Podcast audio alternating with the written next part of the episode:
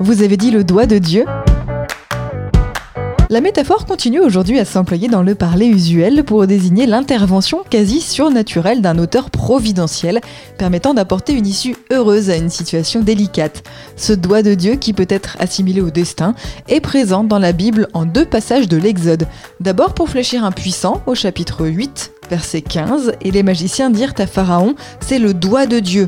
Le cœur de Pharaon s'endurcit et il n'écouta point Moïse et Aaron, selon ce que l'Éternel avait dit. Ensuite, au moment où Moïse reçoit les tables de la loi, au chapitre 31, verset 18, lorsque l'Éternel eut achevé de parler à Moïse sur la montagne de Sinaï, il lui donna les deux tables du témoignage, tables de pierre, écrites du doigt de Dieu. Du livre Expression biblique expliquée de Paul Desallemands et Yves Stalloni, paru aux éditions Chênes.